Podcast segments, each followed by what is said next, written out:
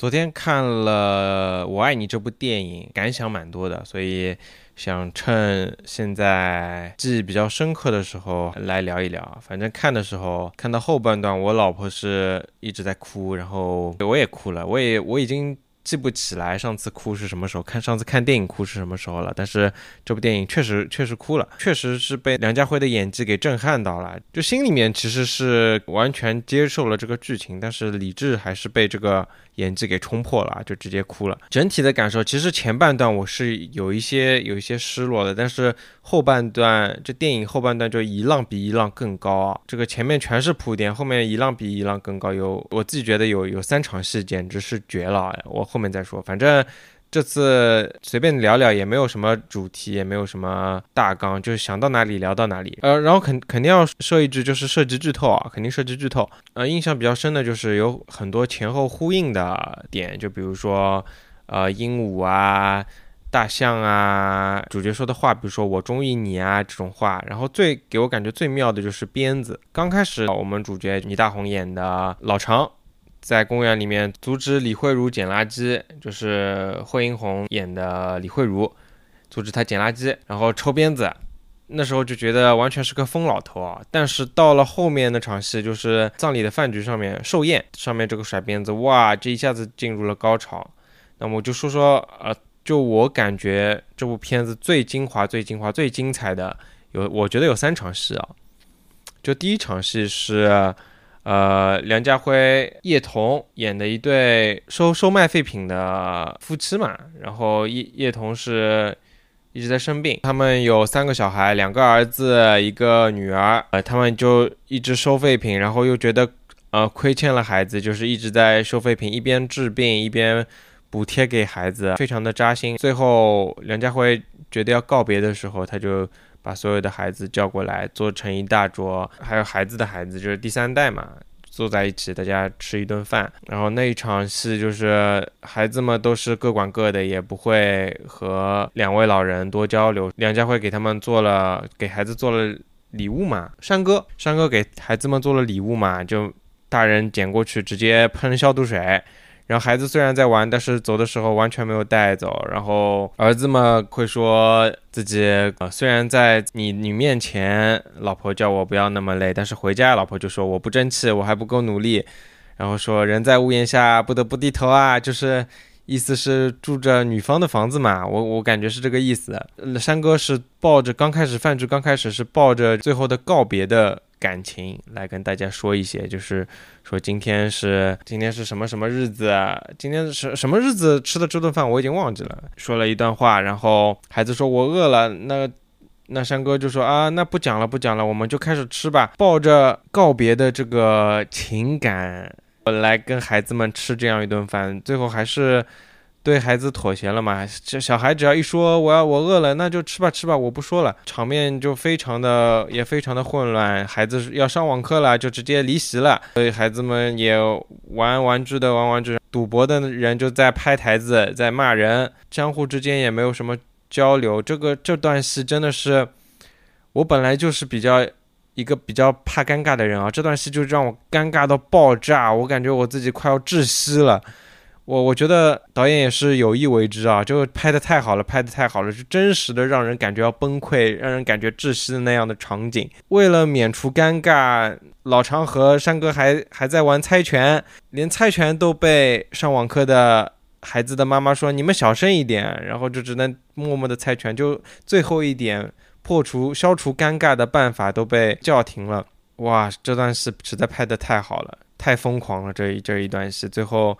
走的时候还偷偷的叫住了他们的小女儿，要给她一点钱。小女儿也就随便告别了一声，就就走了。哇，这段戏实在是太好了。他们相互之间说的话也非常尴尬。就是女儿说：“啊，我上次回来，妈妈还记得我的。”就是。我这段话我就觉得是说给两个哥哥听的嘛，意思自己经常回来，别人不回来。其实他回来也根本没有看自己的妈妈。上次回来拿钱，老陈还在旁边说：“你你回来一趟，连自己的妈妈都不来看。”哇，这段戏拍的实在太好了，这个台词设计的太妙了，对很多现代的家庭里面的现状观察的太细致入微了。饭局紧接着的那段戏就是，呃，山哥夫妇自杀。哇，这段我相信大部分人看到这一段戏都是都是会屏不住的。我也是，我也是在这段戏哭的。就我内心还是就像前面说的，我我是可以接受的，但是还是被他们的那个演技给震撼到了。就是山哥把老婆抱在怀里，山哥的老婆是阿兹海默症和肠癌，就痛的时候，甚至我电影里面描述的非常震撼，就是。肠癌痛的时候，甚至会让他清醒过来，会短时间的让他从阿兹海默症中恢复过来，就痛到了神志清醒哇！然后清醒过来，马上说的第一句话就是送我走。我靠，这一段戏实在是太震撼了，太震撼了。最后他们那一天动物园看完大象，山哥觉得这是一个这是一个契机，所以。安排了这一次自杀来作为结束。他告诉他老婆说：“你不会再痛了，因为已经印象当中已经是二十几年了嘛。”他认识他的时候就就有这种。然后紧接着就是又一浪的高潮，就是在寿宴上面。正常人绝对想不到他会他会直接抽鞭子啊！正常想到他转身离去，我觉得已经是。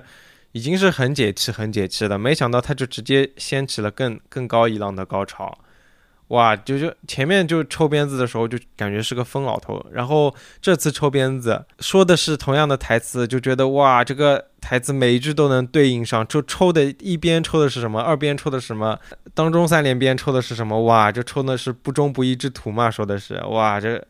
最后还要跟山哥夫妇道歉，他说：“哎，我辜负了你们，你们就当看错人了。”哇，这一段拍的太好了。李慧茹就在远远的提着包看着他，因为这也是一个对比嘛。就在公园里面，李慧茹就直接冲上去，不管自己不管自己的安危，就冲上去阻止他。但是这一次，李慧茹就静静的，也很伤心，也很愤怒的，就站在原地看着老常抽鞭子。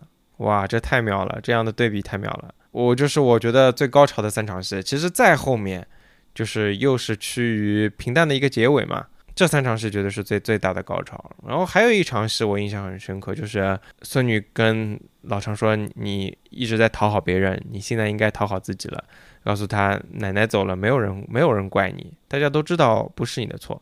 然后老常当场什么都没有说，就以他的性格，有可能会说就俏皮一下，会会可爱一下，这说个什么爱你哦这种类似类似的，但是他什么都没说，愣了一下，什么都没说，然后就回回到房间，就马上趴在就伏在床边，然后泣不成声，张大了嘴巴，口水口水就这样滴下来，你看不到眼泪滴下来，但是你看到口水滴下来，就真实这样哭过的人会。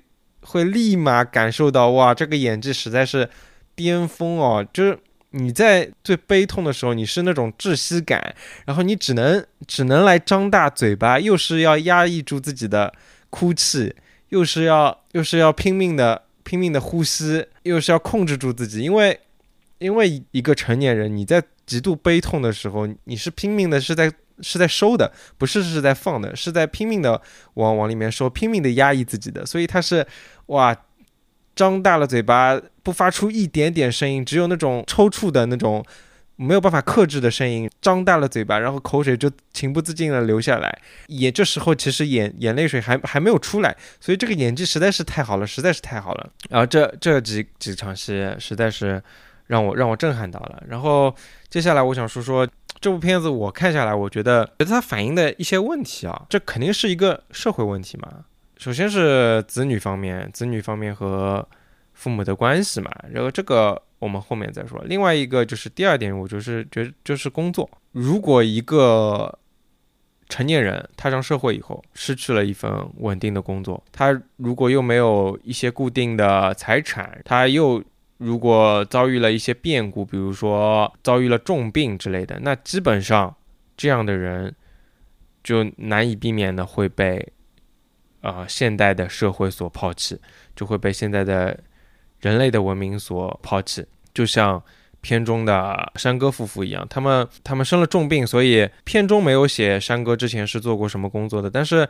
老婆这样生了重病，并且还带了小孩啊，他肯定没有办法再维持原来的工作，他肯定要做一些更加自由一点的，可以一边照顾家人一边从事的工作。所以，他他最后就是在收卖废品嘛，因为这个可以在自己的住所旁边完成嘛，所以他老婆也也不可能从事什么工作，所以他们就注定了他们没有更好的经济来源，也没有更好的医疗的保障，然后就注定了他们他们走的路是他们的经济、他们的健康来说，注定是一条。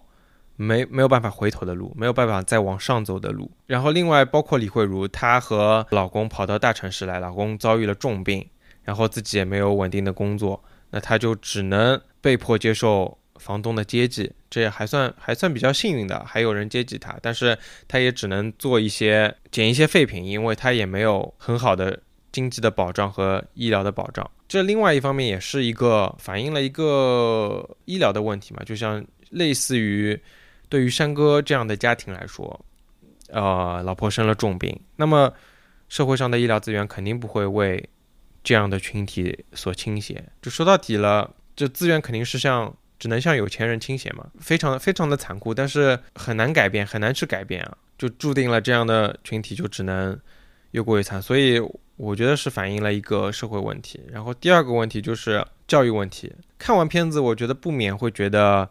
山哥的几个孩子说说说他们是白眼狼什么的，但我觉得其实山哥夫妇他们的孩子其实不能算是很坏很坏的人，就虽然他们最后一起出来下跪有一些。太过太过虚假了，但是但是电影这样拍出来了，可以这样下跪的人，我觉得他们不会不会是太坏的人。这个其实是一个孩子和父母之间现在很常见的无法调和的那一种矛盾。就首先，呃，山哥他们夫妇是对于小女儿是最亏欠的，因为小女儿一只耳朵听不见，落下了终身的残疾，是因为山哥夫妇当初没有足够的钱来帮他看病。那么小女儿肯定会觉得，就孩子。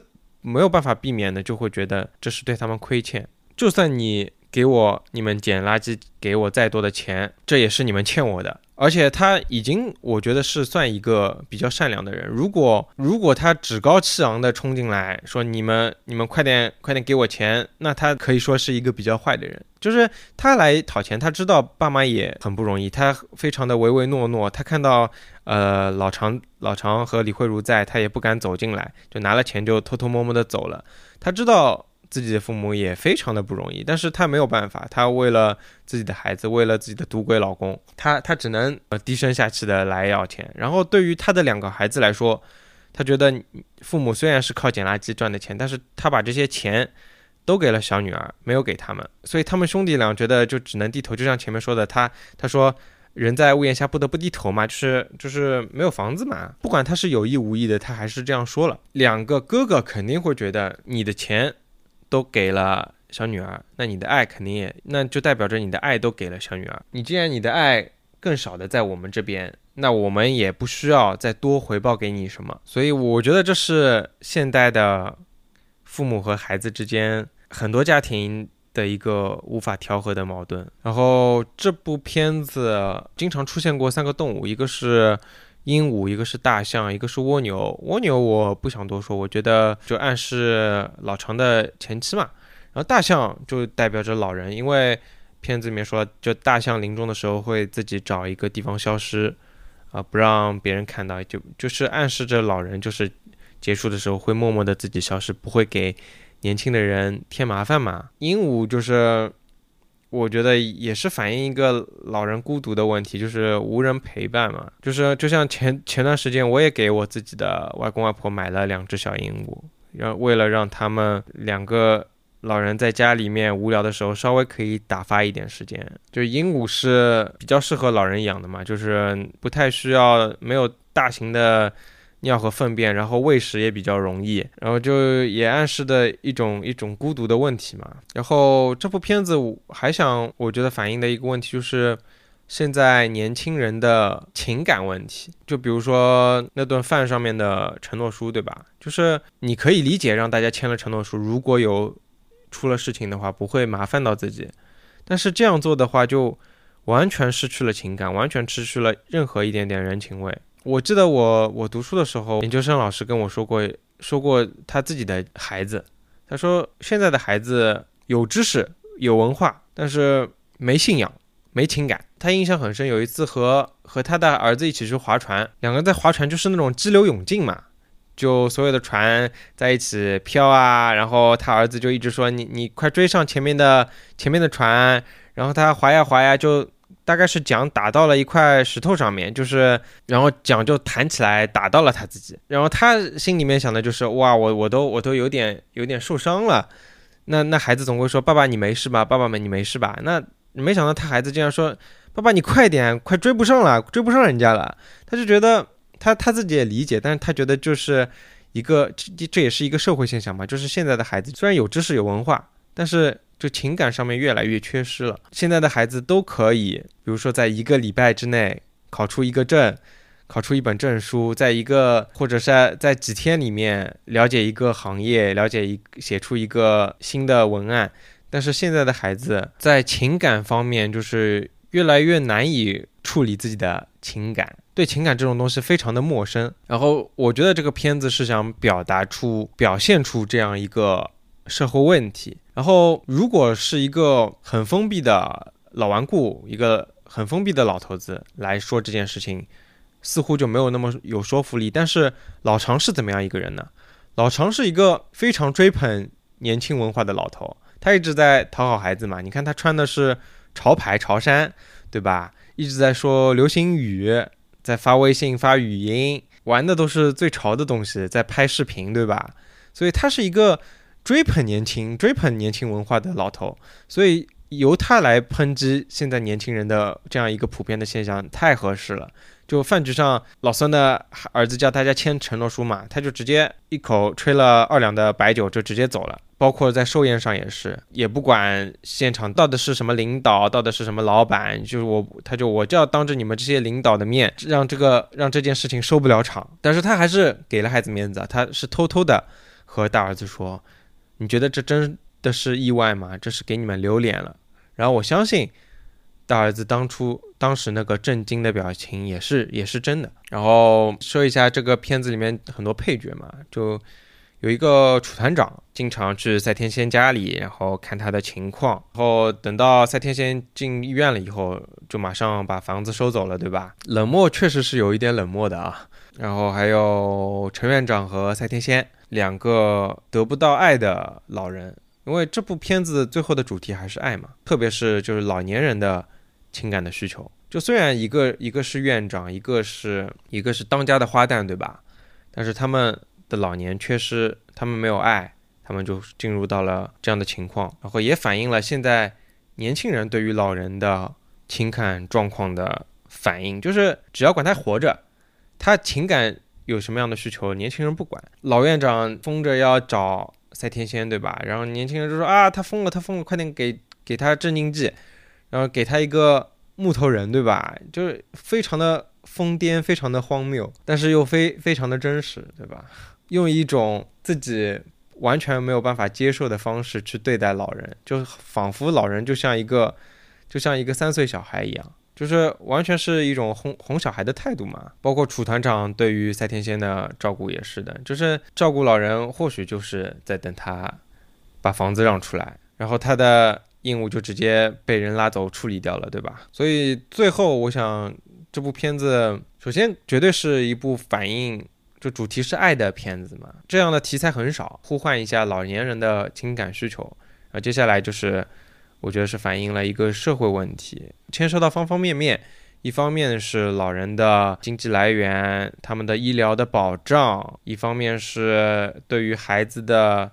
教育问题，然后年轻人的道德感，就是涉及到了方方面面，所以我觉得这个片子，其实我我其实看的是这些东西，但是，所以我觉得我本来我觉得我是我知道了这是个什么剧情之后，我知道我是不会哭的，但是最后还是被梁家辉的 演技给给震撼到了啊。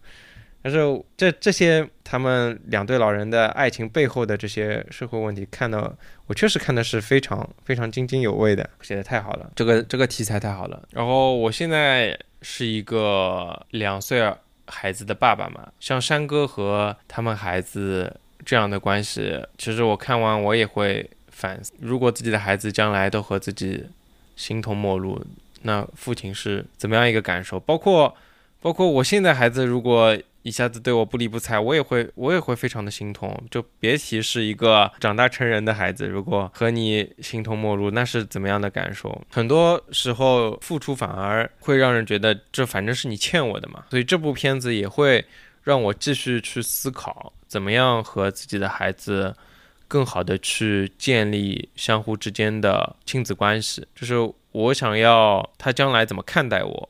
然后我我又是怎么看待他的，会让我想想去思考。然后另外一个就调侃一句嘛，就是如果没有足够的资源来给孩子的话，那还是不要生的太多比较好。这个是我我觉得比较重要的。就如果有足够足够的资源再去考虑再多养孩子嘛，当然不，当然这也是这也是一个历史原因啊，因为以前的人就是生的很多嘛。嗯，那么今天。呃，基本上讲的就想聊的就是这一些，然后讲的也比较乱，趁着记忆比较深刻嘛，想把关于这部电影的感受都理一理。我觉得是非常好的一部电影啊，也把这个更多的关注给到现在社会上的老人嘛。如果能让观众有更多的思考，那我觉得这部电影就是就是非常成功的。简单聊一聊，就是没有很用心的准备这一期，因为也没有写写什么稿子。呃，因为最近想做的事情太多了，《王国之泪》刚刚通关嘛，想想把自己打的过程剪一剪视频，然后那大概就这样吧。那今天就这样，谢谢。如果你听到这边，谢谢你的收听。如果你有你的看法，也欢迎你在评论区指出。那么谢谢大家，拜拜。